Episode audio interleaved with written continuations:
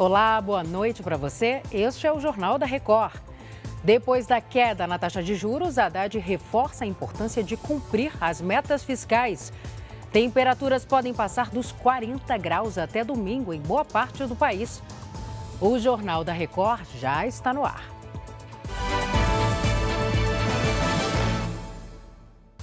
Oferecimento Consórcio Bradesco. Conquiste sua casa nova sem juros e sem entrada. O ministro da Fazenda, Fernando Haddad, disse que espera que o Congresso não aprove novas despesas ou desonerações, e sim projetos de arrecadação de receitas. A gente conversa com o Matheus Escavazini, direto de Brasília, ele traz os detalhes para a gente. Oi, Matheus, boa noite para você. Boa noite para você, Salsi. Pelo menos seis propostas de arrecadação estão em análise pelos parlamentares no Congresso. Haddad disse que espera que o governo continue avançando nessas áreas de arrecadação para corrigir distorções tributárias acumuladas nos últimos anos. O ministro chegou a dizer que tem certeza que o Congresso está aberto a entender os motivos que levaram o governo a enviar o conjunto de medidas. Nessa quinta-feira, Haddad se reuniu com o presidente do Banco Central, Roberto Campos Neto, um dia após o corte de meio ponto percentual na taxa Selic.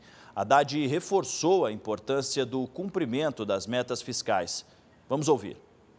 A situação do Brasil é mais confortável do que de outros países que estão em situação é, muito mais dramática desse ponto de vista, não estão conseguindo acertar suas contas. Mas, com o apoio do Congresso, eu tenho certeza que nós vamos continuar avançando no sentido correto de não aprovar novas despesas, não aprovar novas desonerações e fazemos aquilo que precisa ser feito para corrigir as distorções tributárias que o Brasil acumulou ao longo dos últimos anos.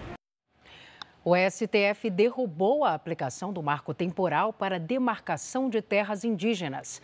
A decisão a favor dos indígenas vale para qualquer reserva em todo o país.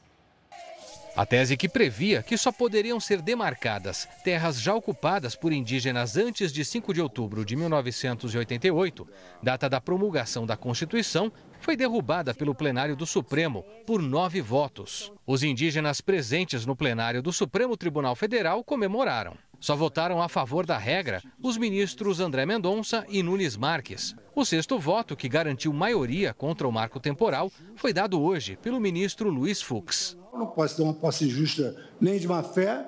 A posse justa é a posse da comunidade indígena. Ainda que não tenham sido demarcadas, essas terras ocupadas devem ter a proteção do Estado, porque elas têm a proteção constitucional. Mas os ministros ainda terão que definir pontos, como a eventual indenização de ruralistas que ocupam atualmente as áreas indígenas e a necessidade ou não de compensar os indígenas quando não for possível conceder a área reivindicada. O debate da tese final ficou para quarta-feira da semana que vem, na última sessão da ministra Rosa Weber como presidente do STF.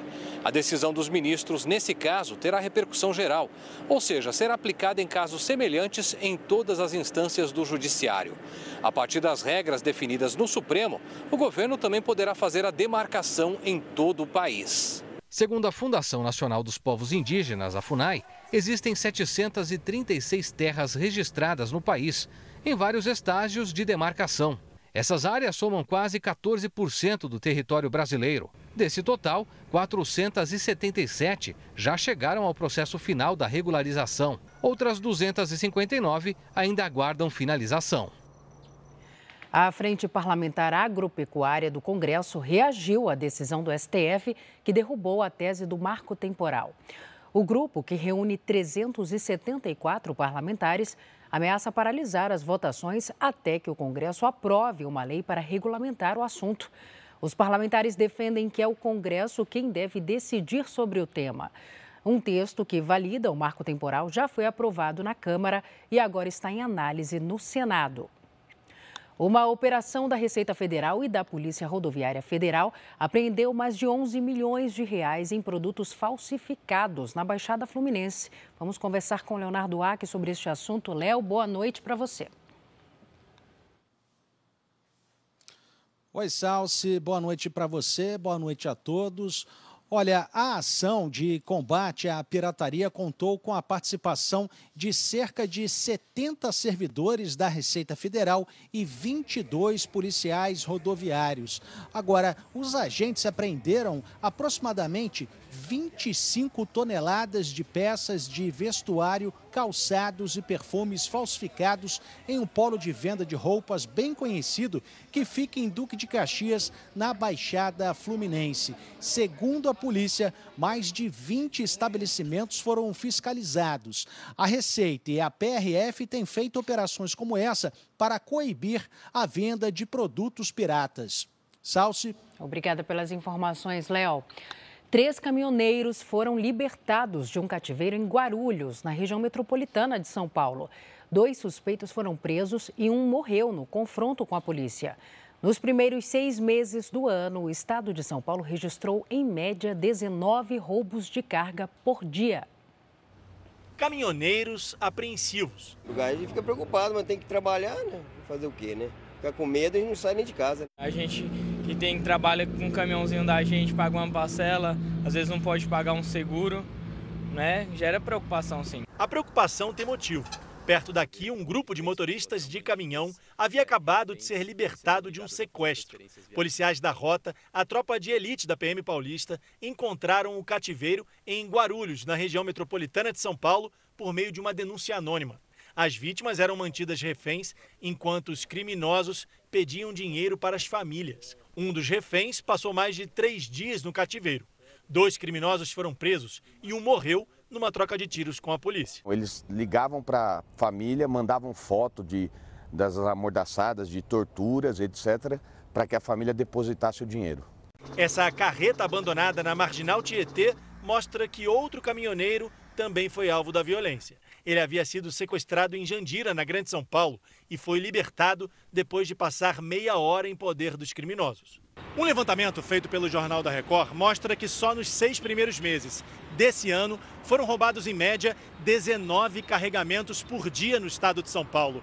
Segundo a Associação Nacional do Transporte de Cargas e Logística, o alvo das quadrilhas são produtos que podem ser negociados de maneira mais rápida no mercado paralelo, como alimentos, combustíveis e itens farmacêuticos. A região sudeste é a mais perigosa para os caminhoneiros. As quadrilhas roubaram mais cargas no Sudeste em 2022 do que em todas as outras regiões do Brasil juntas. Os criminosos roubaram nessas ocorrências mais de um bilhão de reais em carregamentos. A carga já está destinada, já tem o comprador, isso foi tudo previamente combinado. Tá? E depois vão avaliar, oh, esse caminhão aqui dá para botar no desmanche. Quem vai ficar com esse caminhão, pelo tipo do caminhão, é fulano e tal. E já levam para ele. Ontem, outros dois caminhoneiros também foram vítimas de criminosos. O Silvio foi localizado porque a mulher dele conseguiu rastrear o celular e avisar a polícia. Ele estava há mais de 10 horas em um cativeiro. Eu não quero mais fazer São Paulo. Vou dar uma parada. O Wilson ficou emocionado ao ser libertado sem ferimentos. Cara, não tem explicação. Tá vivo, tá achar o caminhão, poder ir para casa ver meu filho, minha esposa, fazendo 23 anos de casamento hoje. Feliz por estar vivo. Feliz por estar vivo. Sete horas com uma arma na cabeça, ninguém merece. Imagina o trauma que fica. O Instituto Nacional de Pesquisas Espaciais emitiu alerta vermelho por causa da onda de calor que atinge grande parte do país. E olha, até domingo as temperaturas podem passar dos 40 graus em alguns estados. Vamos falar com a Virgínia Analon. Virgínia, boa noite para você. Calorão por aí também? Ô, Salsa, calorão, viu? Bem difícil a gente se acostumar com esse clima aqui em Belo Horizonte. E essa massa de ar seco, responsável por essa onda de calor, segue firme, implacável nesta sexta-feira e o tempo deve ser aberto em quase todas as regiões do país. Por isso, a Defesa Civil Mineira emitiu um alerta de alta temperatura. Segundo o Sistema de Meteorologia e Recursos Hídricos aqui de Minas Gerais, a temperatura pode ficar bem perto dos 40 graus aqui na capital, na região metropolitana de Belo Horizonte e também em outras regiões regiões do estado. Até o fim de semana, a chance de recorde de calor em várias capitais, principalmente no domingo. Nesta quinta-feira, a temperatura já foi recorde para o mês de setembro em Boa Vista, Goiânia e Campo Grande. Na sexta-feira, a expectativa é de 34 graus, um recorde também para Curitiba. E olha que a gente ainda está no inverno, porque a primavera só começa no sábado. Vamos preparar para o calor, Salsi. É isso, tem que hidratar muito. Obrigada, Virgínia. E com essa onda de calor, para quem trabalha na rua e ainda precisa caminhar ou pedalar, a vida não está fácil, viu? É preciso tomar cuidado com a insolação.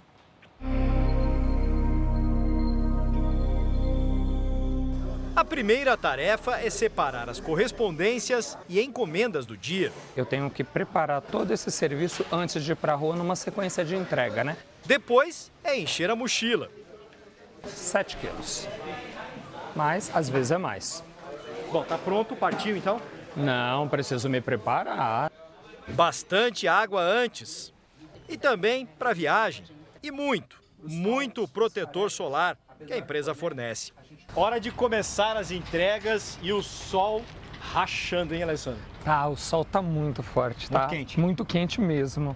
Pois é, e a rotina do Alessandro é caminhar quase 7 quilômetros por dia para conseguir completar o serviço. No inverno, o sufoco não é tão grande, né, Alessandro? Mas. Mas cadê o inverno? Tô me sentindo em pleno verão na orla da praia. O sol tá muito quente realmente.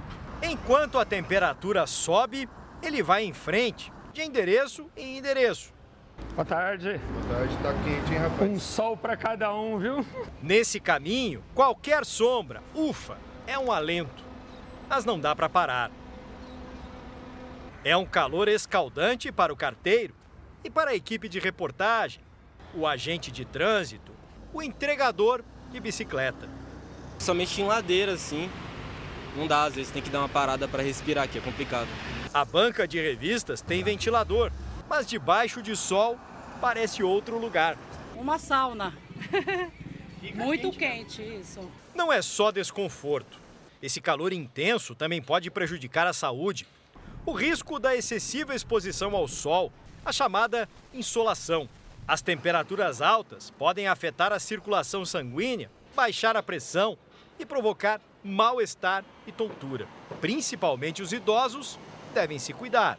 Tem que ficar atento, obviamente, aquele idoso que tem um risco adicional de tomar remédios para pressão ou para o coração, porque esses são os que estão mais vulneráveis de todos. Então, se esses idosos puderem evitar de se expor, ou estar tá num ambiente mais fresco, ou no ar-condicionado, esse seria o ideal. Quem não tem esse privilégio, espera que a primavera traga dias menos quentes do que esse inverno com jeito de verão. A gente quer um, uma, uma, primavera mais com um clima melhor, né? Com um clima mais ameno, mais fresquinho, uma brisa aí suave para facilitar o serviço do carteiro. O Ministério de Minas e Energia avaliou que neste ano não vai ser necessário adotar o horário de verão. Os técnicos concluíram que a situação dos reservatórios e a oferta de fontes renováveis são suficientes para garantir o fornecimento de energia no país.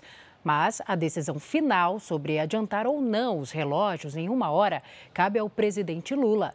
O horário de verão deixou de ser adotado no Brasil em 2019.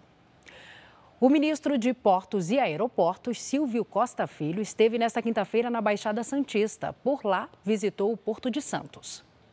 Foi a primeira visita a Santos de Silvio Costa Filho, como ministro dos Portos e Aeroportos. De barco, ele percorreu parte do maior complexo portuário do país e afirmou que a privatização do Cais Santista não está nos planos do atual governo federal. Nós não iremos privatizar o Porto de Santos. O que nós vamos fazer é o quê? É melhorar o lado de Pomina a governança do porto. É trazer a iniciativa privada para perto, é fazer as obras de infraestrutura que estão pendentes, como a ferrovia, como a mobilidade urbana de acesso. O ministro também acompanhou o início das obras de revitalização de armazéns do Porto de Santos, que estavam inoperantes e abandonados há décadas e foram cedidos pelo governo federal à prefeitura. Essa área será transformada em um parque de lazer, cultura e esporte. E agora a visita do ministro no Porto Valongo, o maior projeto de revitalização portuária atualmente no Brasil. Aqui em Guarujá, ainda no litoral paulista, Silvio Costa Filho, anunciou o cronograma de obras viárias que serão feitas na cidade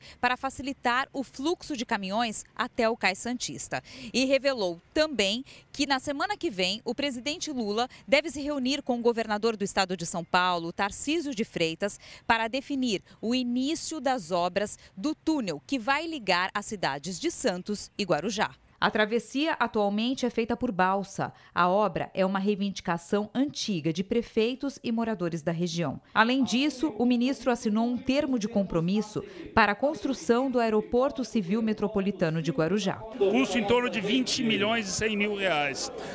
Em novembro, os envelopes deverão ser abertos. A ordem de serviço deve ter dado até o final de dezembro e o início das obras do ano que vem.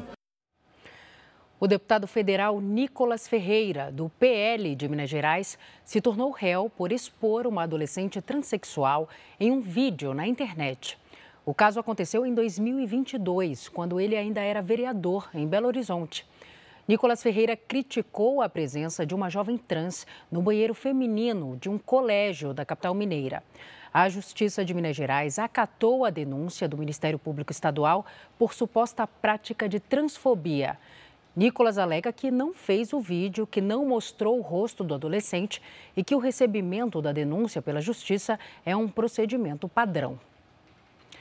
Entrou em vigor uma lei que obriga o poder público a divulgar a lista de espera por vagas em escolas de educação básica e em creches.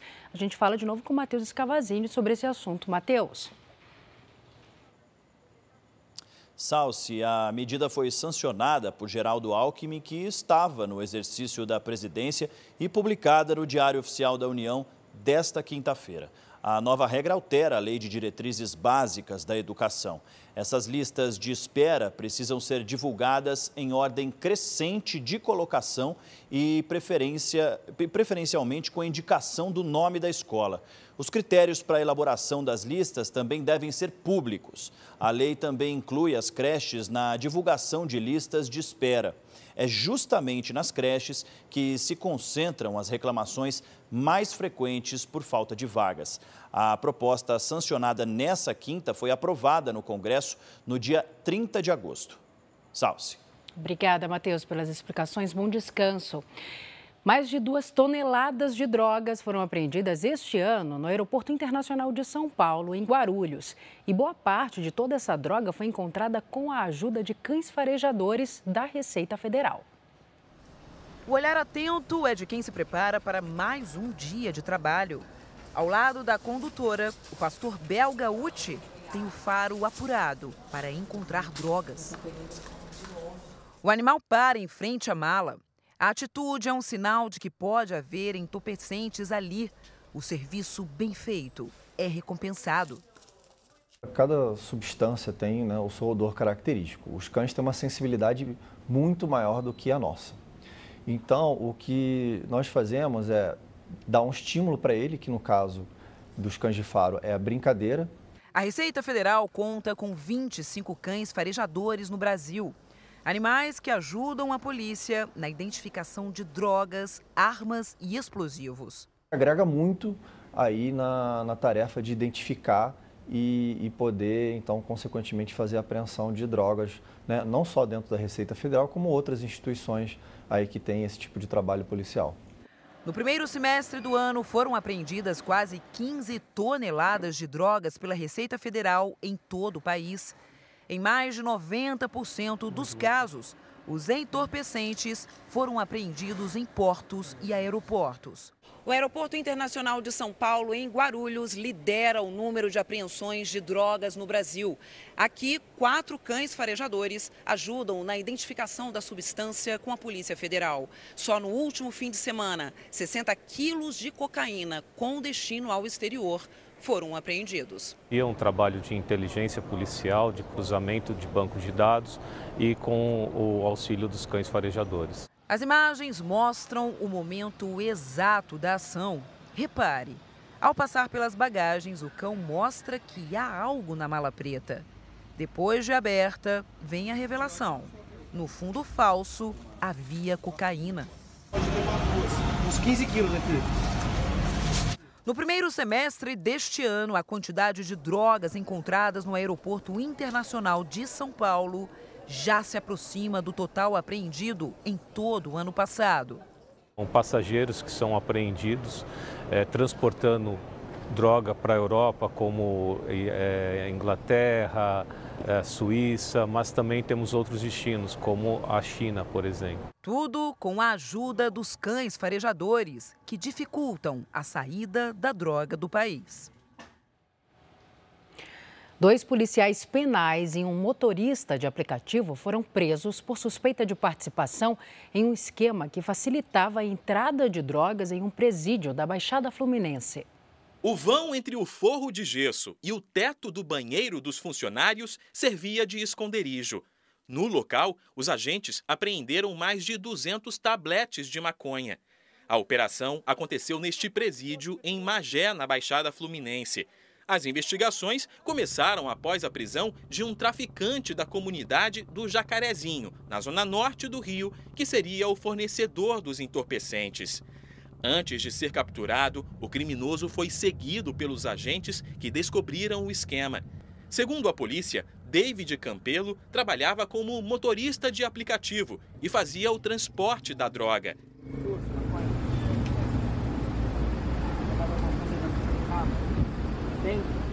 Para não levantar suspeitas, o entorpecente era escondido no motor. Só no veículo foram encontrados mais de 3 quilos de maconha. Ele falou que ele fazia isso com frequência ali naquele presídio, sempre no plantão desses dois policiais penais. Durante a abordagem, os agentes orientaram o acusado a prosseguir com a entrega, enquanto era monitorado. Agentes da Corregedoria da Secretaria de Administração Penitenciária já estavam à espera e flagraram dois inspetores penais com o material. O mesmo que pouco depois foi encontrado escondido no teto do banheiro. O motorista e os policiais penais Alessandro Dário de Melo e Adebaldo Pereira foram presos em flagrante e vão responder por tráfico de drogas, associação criminosa e corrupção. Os advogados dos presos ainda não se pronunciaram. A Corregedoria da Secretaria de Administração Penitenciária abriu uma sindicância para apurar a entrada das drogas na cadeia. O combate às fake news foi destaque no Fórum Nacional das Secretarias Estaduais de Comunicação. O evento aconteceu no Rio de Janeiro. O encontro no Palácio Laranjeiras, na zona sul do Rio, reuniu representantes dos governos de quase todos os estados da federação. O Conselho dos Secretários de Comunicação foi criado na Bahia e se reuniu na capital fluminense para discutir maneiras de aproximar o poder público da população os ocupantes, as ocupantes desse, desse cargo de secretário de comunicação estão imbuídos no sentido de contribuir é, com uma comunicação mais é, incisiva, cada vez mais, mais transparente e fazer com que o setor da comunicação pública consiga contribuir de alguma forma para que a gente continue evoluindo sob o ponto de vista social e político. O principal tema do fórum foi o combate às fake news. A propagação de notícias falsas pela internet é um problema que mobiliza profissionais de comunicação de todo o mundo. Por isso, os organizadores deste evento querem desenvolver estratégias. De algum modo, a gente agora tem como juntar né, os esforços a partir da realidade de cada um desses estados para que a gente possa, então, organizar esse combate à desinformação que é real, que é presente em todos os governos, que tem uma ação mais coordenada a nível nacional. O governador do Rio, Cláudio Castro, defendeu o uso da internet para uma comunicação mais transparente e próxima da população. Quando você transforma aquilo que está no portal em informação, isso é comunicação. Então, levar essa transparência adiante, tirar ela de um polo passivo e passar ela para um polo ativo, isso é fundamental e isso com certeza gera cidadania. O uso de cadeirinhas nos veículos pode reduzir em até 70% o risco de morte de crianças em acidentes de trânsito. Além do equipamento, uma outra medida importante é a trava de segurança. No interior de São Paulo, uma criança caiu de um carro em movimento. A imagem é impressionante. O carro faz a curva e a porta se abre. A criança cai do veículo sem que o motorista perceba. Testemunhas assustadas correm para ajudar. A menina levanta, aparentemente sem ferimentos, e caminha pela rua movimentada. O acidente foi em Vinhedo, no interior paulista. Algumas medidas de segurança poderiam ter evitado esse acidente. A primeira é prevista em lei. Crianças com até 7 anos e meio devem ser transportadas no banco traseiro, em bebê conforto, cadeirinha ou assento de elevação, de acordo com a idade. O equipamento também precisa estar preso com o cinto de segurança. O descumprimento da regra é punido com multa de 293 reais, mais sete pontos na carteira de motorista. Essa não é a única medida que protege as crianças. As travas das portas traseiras impedem a abertura pela parte interna do carro. O dispositivo está presente tanto em carros mais novos quanto nos antigos. Vai travar já, colocar a trava é, infantil, né? E ao fechar a porta, por dentro ela não vai abrir, apenas por fora. A trava é o ideal. Mas a cadeirinha é obrigatória. Segundo dados do Ministério da Saúde, nos últimos 10 anos, mais de 145 mil crianças foram hospitalizadas por causa de acidentes de trânsito.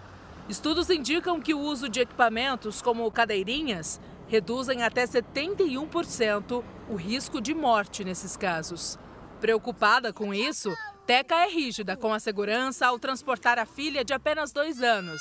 Por isso, cadeirinha e trava são inegociáveis. Eu, às vezes ela está berrando até, tem hora que ela não aceita, principalmente essa parte aqui do, do, pescoço, mas eu falei assim, pode chorar, pelo menos eu estou com a minha filha viva. A gente vê tantas coisas acontecendo, então primeira coisa é a segurança, independente de multa.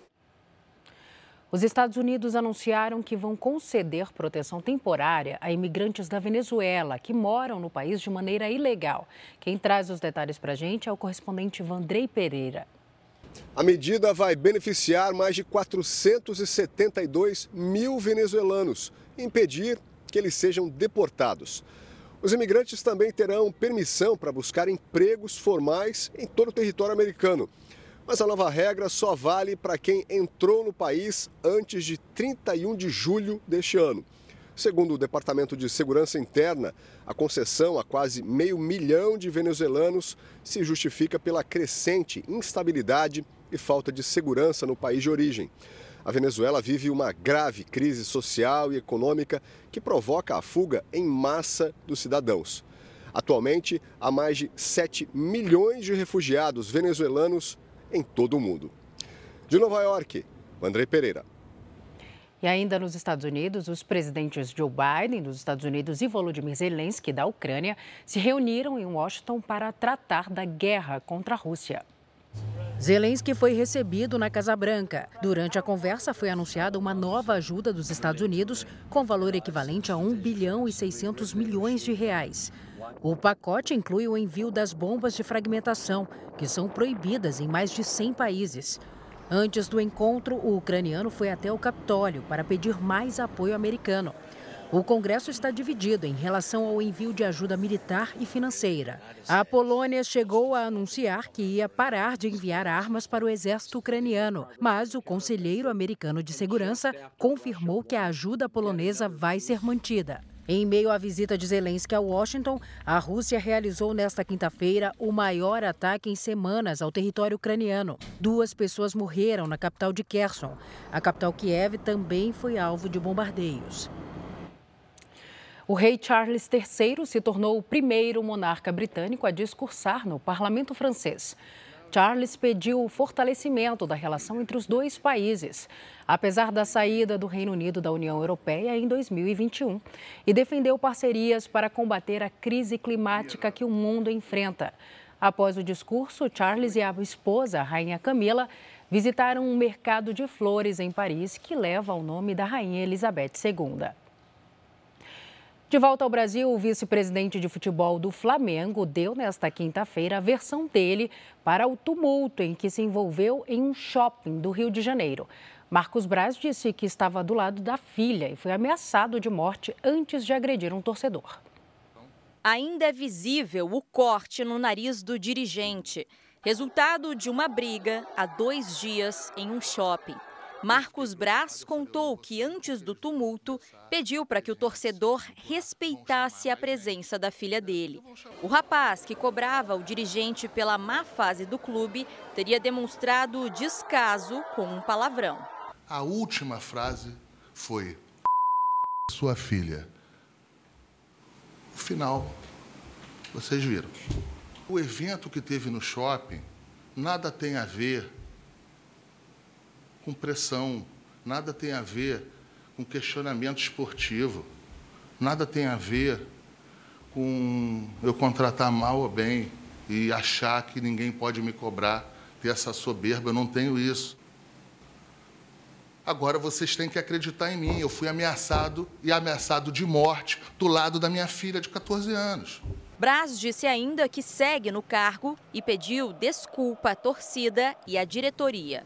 Só que a história não termina agora. A briga virou caso de polícia. O vice-presidente de futebol e o torcedor prestaram depoimento. Leandro Campos, de 22 anos, disse que foi mordido na região da virilha. A advogada do rapaz acompanha o inquérito. Ele está muito abalado, se encontra na residência dele, sendo acolhido pela família e amigos, e em breve ele virá a público para poder esclarecer e falar sobre o caso. Além de explicar como se envolveu na briga, o dirigente do Flamengo, que também é vereador no Rio de Janeiro, justificou a ausência na Câmara enquanto um empréstimo para a Prefeitura era votado. Marcos Braz terá que prestar esclarecimentos ao Conselho de Ética da Casa. O vereador vai na casa votar o que quiser, onde quiser. Essa matéria nada tem a ver com comissão de ética.